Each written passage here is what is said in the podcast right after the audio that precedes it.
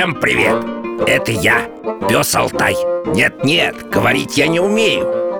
Это все мой чудесный ошейник. Он помогает мне перевести с собаческого на человеческий одно важное сообщение. Если вы хотите помочь проекту Заходите на сайт дети.радиовера.ру И нажмите на кнопку «Помочь проекту» Радио «Вера» и журнал «Фома» представляют.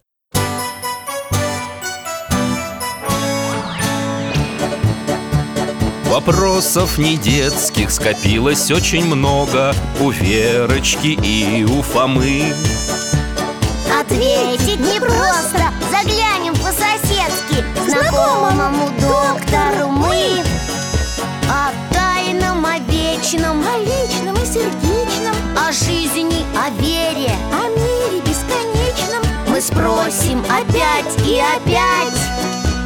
О ближнем, о давнем, о главном и не главном За чаем с вареньем беседовать так славно И истину вместе искать. И истину вместе искать.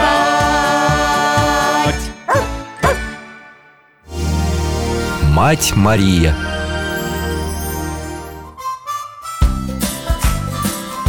Друзья мои, здравствуйте! Я доктор Михаил Гаврилович, а это мой пес Алтай. Алтай, поздоровайся. Ко мне в гости частенько заглядывают мои соседи и друзья Вера и Фома. Мы пьем чай с вареньем и обсуждаем всякие интересные вещи. А, вот и они. Открываю, открываю. Ты тоже заметила? Дядя Валера так удивился. Да, я таким не видела, наверное, никогда. Здравствуйте, Михаил Гаврилович. Алтайка, привет. Добрый день. Привет, привет, проходите. Сейчас будем пить чай с постным медовиком. Сегодня в первый раз испек Звучит вкусно. Да. Так что там дядя Валера? Он с бабушкой Любой ездил на экскурсию в монастырь. Какой? Ну, который тут у нас недалеко от города, женский. Бабушка поехала и дядю Валеру с собой взяла. Ему тоже интересно послушать про всякие исторические факты. Ага Так. Ну вот, и там дядя Валера свою однокурсницу встретил. Она тоже на экскурсию приехала? Нет, она монашка. М, Монахиня, то есть. Да вы что? Не монахиня, Вер Хотя в черной одежде Она прямо там живет. Ясно. Значит, э, послушница. Дядя Валера сказал, что никогда бы не подумал про нее. Вот что она в монастырь пойдет Самая веселая у них в институте была. Да, и в КВН участвовала и танцевала лучше всех. И песни писала, и в этой рок-группе пела. Представляете, а теперь раз и в монастырь ушла. Ну, что ж тут удивительного? Часто именно так и бывает. А почему? Ну, причины разные. Но, конечно, все происходит не без воли Божией. Воли Божией. Это значит ее Бог в монастырь позвал? Вер, ну что значит позвал? А тебе интересно, как это бывает? Ну да Ну что ж, мы с Алтаем знаем одну похожую историю Только случилась она в прошлом веке Да это не так давно Расскажете? Не только расскажем, но и покажем Алтай,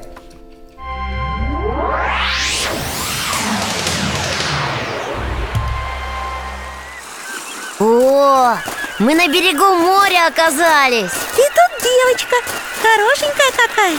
И ее папа, наверное, играют. Папа, папа, смотри, какая раковина.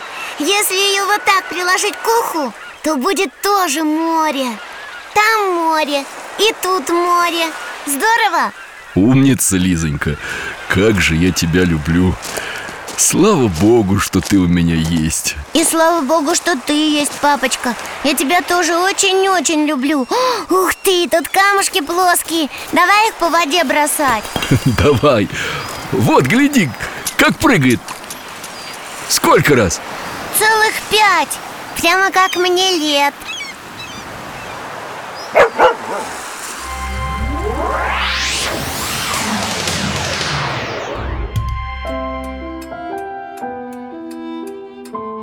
А теперь мы в доме И опять эта девочка. Только чуть-чуть постарше уже вроде. Ей здесь 8 лет. И ее папа. У него конверт какой-то в руке. А ведь тебе, доченька, вчера письмо пришло. Вот написано Отдать Лизе лично в руки От кого? От твоего друга Константина Петровича. Победоносцева? Ура! Я по нему соскучилась. И по бабушке. Удивительно А почему ты всегда удивляешься, что мне пишет Константин Петрович? Ну, Лиза, этого человека знает вся страна Правда?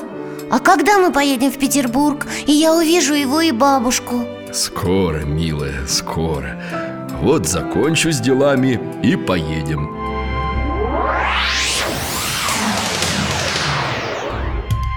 Какая чудесная это Лиза Дядя Миша, а почему вы нам ее показали? И кто этот Константин Петрович, от которого письмо? Константин Петрович Победоносцев Обер-прокурор Святейшего Синода Ого, военный что ли? Нет, Фома, не военный До революции в церкви долгое время не было патриарха Всеми ее делами управлял государственный орган Святейший Синод А Синодом руководил обер-прокурор Ничего себе! То есть он получается почти как патриарх? Да, почти Только не духовное лицо, а гражданское Ух ты! Удивительно, что он с маленькой Лизой переписывался Представляешь, Фома, если бы мне патриарх письма писал А чего это тебе? Может мне? Нет, мне! Нет! Нет, нет! Так, Нет, так, нет. так, стоп, стоп, стоп, хватит спорить Нам дальше пора двигаться Алтай, перенеси нас, пожалуйста, в Петербург в 1902 год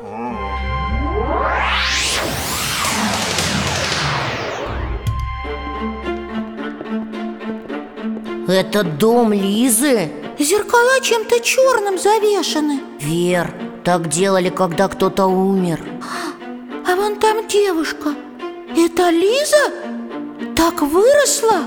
Какая-то женщина входит Это ее мама Да, И обе в черном О чем-то говорят Лиза, доченька, собирайся скорее. Отпевание вот-вот начнется. Я никуда не поеду Его больше нет Папы больше нет Доченька, папе бы не понравилось. Ради бога, так надо, надо поехать. Он так любил тебя. Ради Бога Какого Бога? Бога любви Почему? Почему он допустил, чтобы папа умер? Зачем нужна эта смерть? Это несправедливо Что она говорит?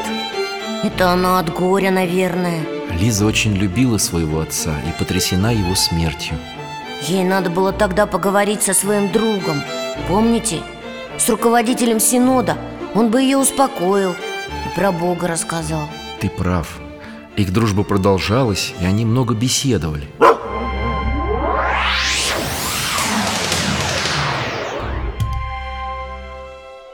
Константин Петрович, скажите, что есть истина? Милый мой друг Лизонька, истина в любви к ближнему, а не к дальнему. Но Так и в делах. Настоящие дела ближние, малые, незаметные. я не согласна Сейчас время больших дел В Москве такие события происходят И здесь, в Петербурге, волнения Какие могут быть малые дела, когда такое происходит? Лиза, как ты не понимаешь? Путь к истине, путь к Богу лежит через любовь к ближнему. О каждом нищем, голодном, заключенном Спаситель говорит «Я, я алкал и жаждал, я был болен и томился в темнице». Вы? Хм, вы не понимаете. А жаль. Кончилось ваше время. Простите и прощайте.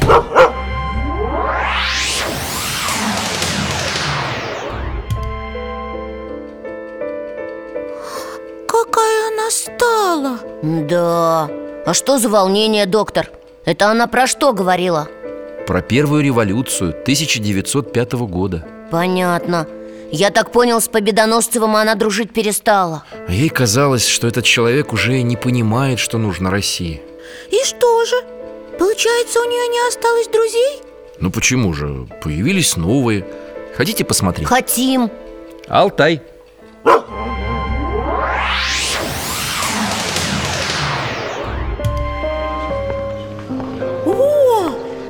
большая комната. А это же снова Лиза. И сколько людей вокруг нее. Стихи читают. Это поэты? Вот тот худой с тонкими усами. Точно поэт. Да, это действительно в основном поэты, писатели, художники. Лиза писала стихи и входила в литературные собрания Петербурга. По картам здесь и город был, и порт. Соседний холм насыщен черепками Амфор и пифосов, но город стерт Как мел с доски разливом диких орд. Какие замечательные стихи. А у меня замечательные слушатели. Кстати, некоторые из них давно не приезжали ко мне в Крым, в Коктебель. Знаешь, я сейчас не могу отдыхать. Такое время, мне хочется быть в гуще событий. Ведь сейчас решается так много. Я слышал, ты помогала рабочим. Да, я преподавала у них Старалась помочь, как могла Но этого мало Мне нужно дело, понимаешь? Я ищу настоящее дело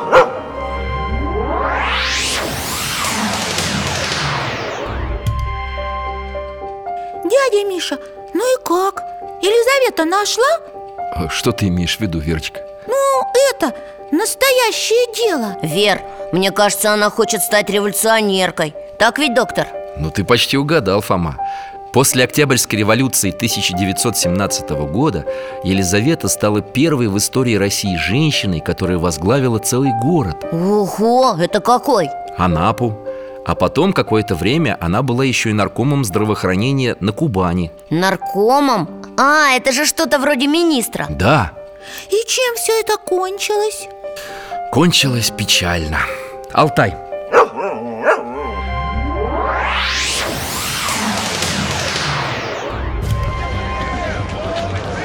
Какие-то люди кричат, возмущаются чем-то. Где мы, доктор? в Екатеринодаре. Сейчас это Краснодар. Надо же делать что-то. Они убьют ее без суда и следствия. С какими большевиками она там сотрудничала? Да она ссорилась с ними постоянно. Защищала людей от террора. Кто защищал? Кого убьют? Слушай внимательно. Этот генерал Покровский что себе позволяет вообще? Поставил перед городской управой виселицу И казнит всех за связь с большевиками Какой позор! Даже большевики так не поступали А он офицер императорской армии А теперь Елизавету Юрьевну хочет повесить Якобы за предательство Да какое там предательство? Сколько она жизней спасла, скольким лекарства находила Будем писать письмо на имя Покровского. Елизавету хотят казнить? Как это страшно. Михаил Гаврилович, а убить ее хотят эти, белые? Да, Фома. Ой, а чем же это закончится? Алтай, перемести нас в зал суда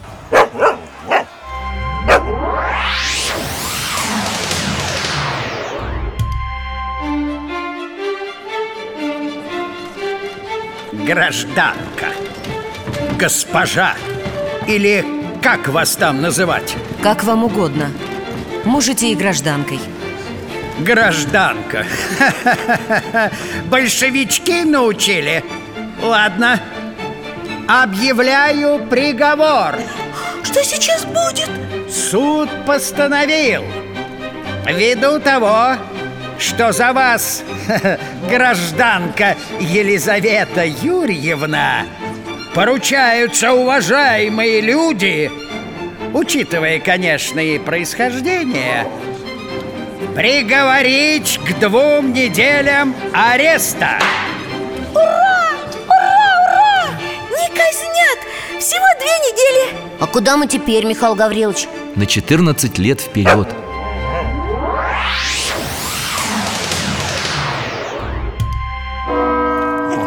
около церкви. Алтай, подожди нас. Войдем внутрь.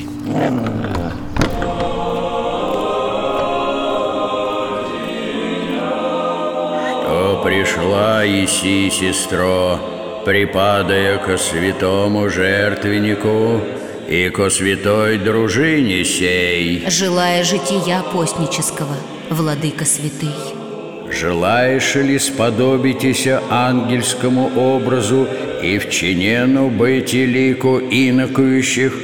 Ей-богу содействующую, владыка святый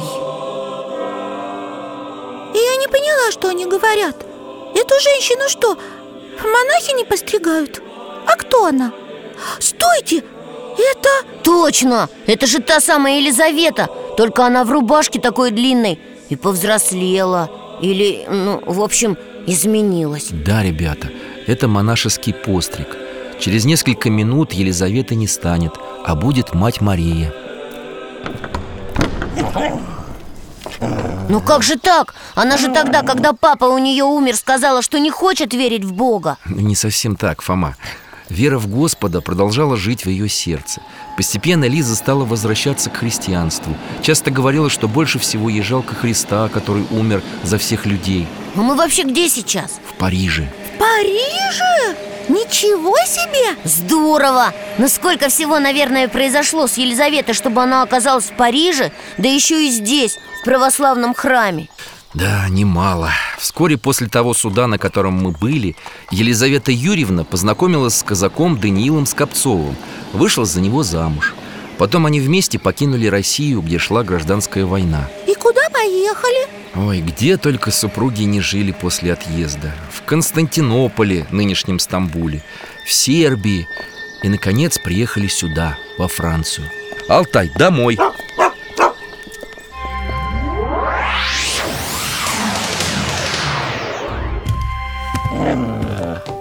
Во время этих странствий у них родились дочь Анастасия и сын Юрий. Еще с ними путешествовала старшая девочка Гаяна Их судьбы сложились трагически. Ну вот, опять какие-то несчастья. Да, маленькая Настя умерла в 4 года. Ой, Но именно после этого страшного события Елизавета почувствовала, что Господь рядом Что Он ее не оставил. Как же ей было тяжело, наверное Да, Верочка, нелегко. Но она начала еще больше помогать ближним. Это стало смыслом ее жизни. Она ездила по всей Франции с лекциями Помогала бедным иммигрантам. Иммигранты, Вера, это те, кто уехал из своей страны в другую. Из-за чего-то. Именно так, Фома. А что было дальше? Дальше, став монахиней, она всю себя посвятила заботам о бедных и несчастных людях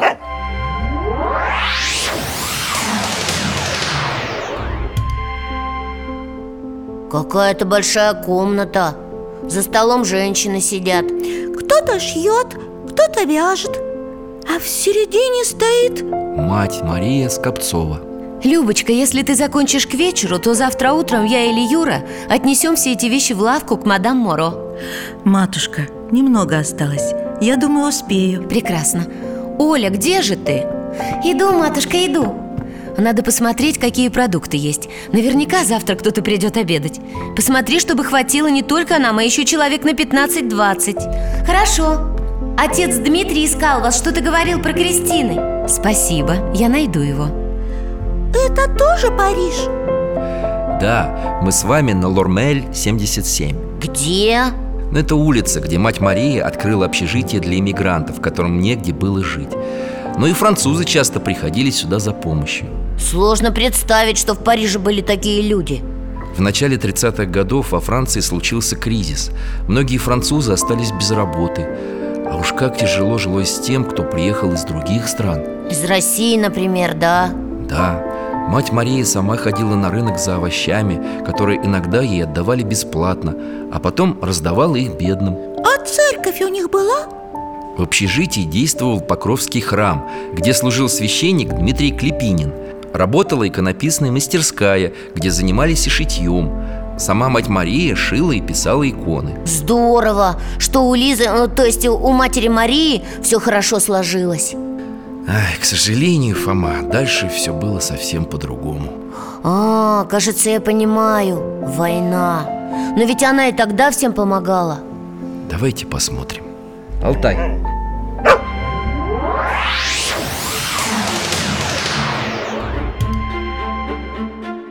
Мать Мария, помогите нам. У нас семья, мой муж, сыночки Моисей и Натан. Я не знаю, что делать. Мы не христиане. Вы христиане. Но добрые люди сказали Эдна, иди на улицу Лурмель. Мать Мария поможет Эдна, дорогая, немецкие власти нам больше не доверяют. Вряд ли справка сможет помочь Умоляю, мать Мария! Да, да, конечно. Конечно, мы сделаем все возможное. Господи, помоги нам.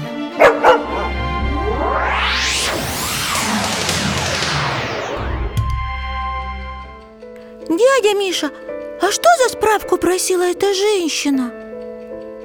Когда началась война, на Лормель стали укрывать евреев, которых ненавидели фашисты Мать Мария и ее помощники. Сын Юра, священник Дмитрий Клепинин и их друг Илья Фандаминский. Они, наверное, очень рисковали. Конечно, они не просто прятали евреев от немцев, но выдавали им справки о крещении. Один такой случай мы сейчас и видели. То есть евреи не крестились, а только получали справки? Ну, некоторые действительно принимали крещение Но мать Мария и отец Дмитрий для документа этого не требовали И эти бумаги помогали? Часто немцы не трогали крещенных евреев Получается, это их спасало А что еще делали мать Мария и ее друзья? Переправляли людей в Швейцарию, которая соблюдала нейтралитет и не участвовала в войне Там им ничего не угрожало Ну неужели фашисты обо всем этом не догадывались? Сейчас увидим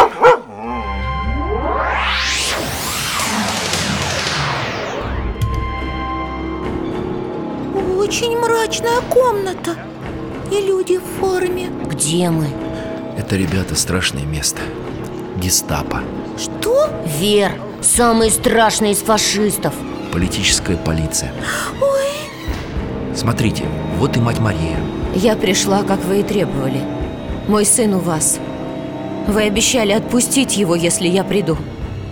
Мать Мария, ведь так к вам следует обращаться. Как вам будет угодно Мария – мое монашеское имя. Достаточно, значит, Мария. Я тоже христианин И уважаю вашу жизнь, служение. Мы неоднократно предупреждали вас. Прекратите помогать этим. Я делала то, что должна.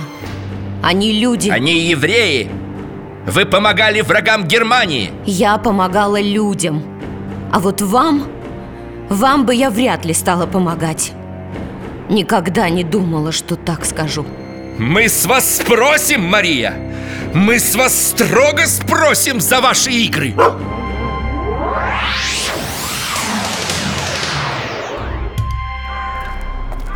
Какое мрачное место. Такой странный запах и холод, ветер. Где мы? Вера, это очень страшное место. Барак концлагеря Равенсбрюк. Смотрите, там в углу мать Мария. Она говорит с какой-то женщиной А та плачет. Я не выживу. Я чувствую, что умру. Говорят, немцы убивают совсем слабых. Отправляют их в газовую камеру. Вот поэтому и нужно бороться. Многие больны Но я молю Бога о помощи Вы верите в Бога? Я не говорила? Я монахиня Монахиня?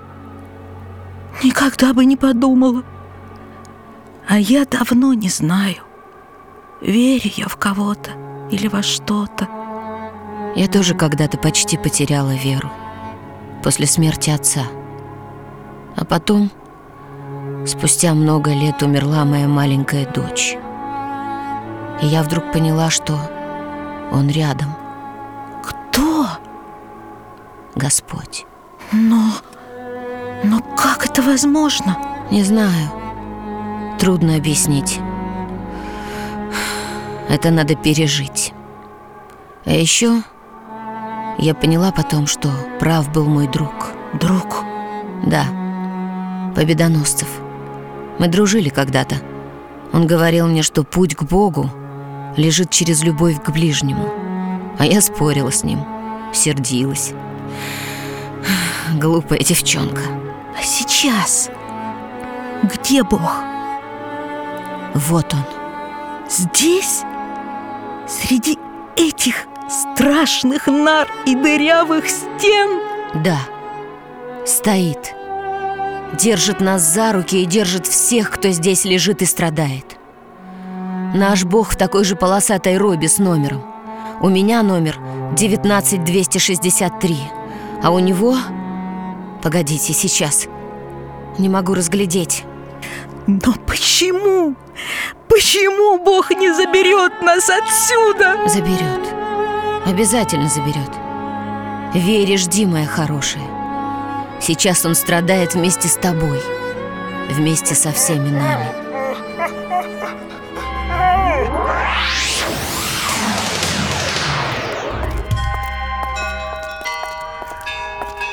Кажется, мы в России.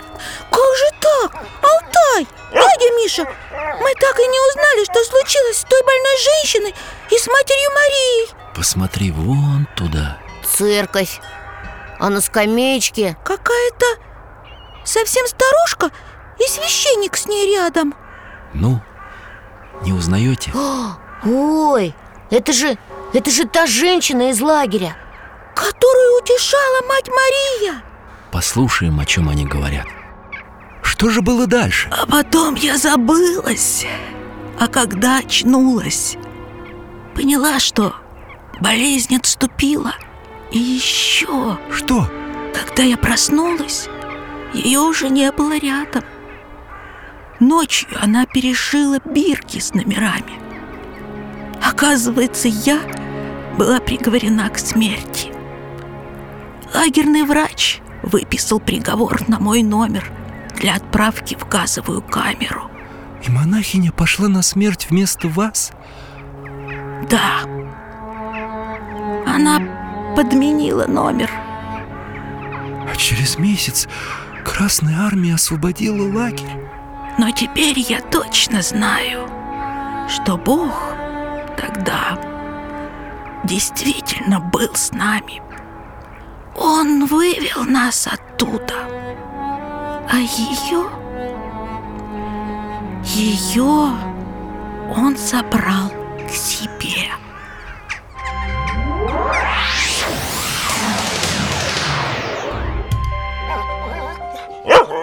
Вот мы и дома. Мать Мария погибла. Пошла на смерть. Ради ближнего Да. По свидетельству некоторых так и было. А что случилось с сыном Марии? Он тоже погиб в лагере В Освенциме. Там же, где и отец Дмитрий Клепинин Ее помощник. А знаете, доктор, я рад Но они же все умерли, Фома. Чему тут радоваться? Тому, Вера, что все они погибли как настоящие герои. Ну, да ты прав, Фома. А уже в наше время мать Марию, ее сына Юрия, отца Дмитрия Клепинина и еще одного их помощника, Илью Фондаминского, причислили к лику святых. В православной церкви? И не только Представь себе, что и католики почитают парижских мучеников.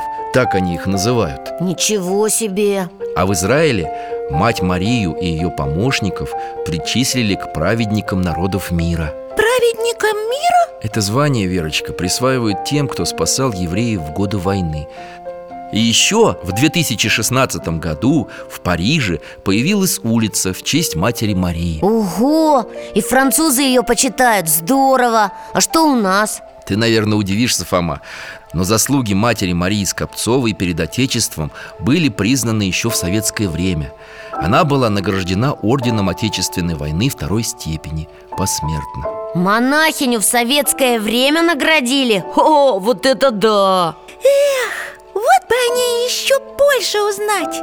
Ну, в этом я вам с Фомой легко помогу. Вот, держи. Книга о матери Марии. Ой, спасибо! А тебе, Фома, я ссылку на один замечательный сайт пришлю. Там вы тоже найдете много интересного. Спасибо, доктор, и за все, что мы увидели и узнали сегодня. Ну, к сожалению, нам пора.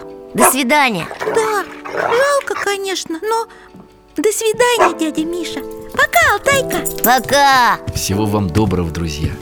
До новых встреч.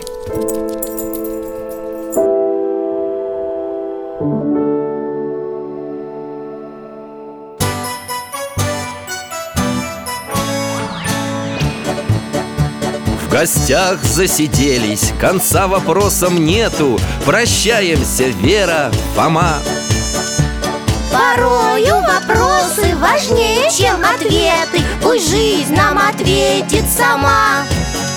О дальнем, о вечном, О личном и сердечном. О жизни, о вере О мире бесконечном. Мы будем беседовать вновь Алтаем слетаем, мы дальше, глубже, выше И снова услышим рассказы дяди Миши А ты нам вопросы готовь А ты нам вопросы готовь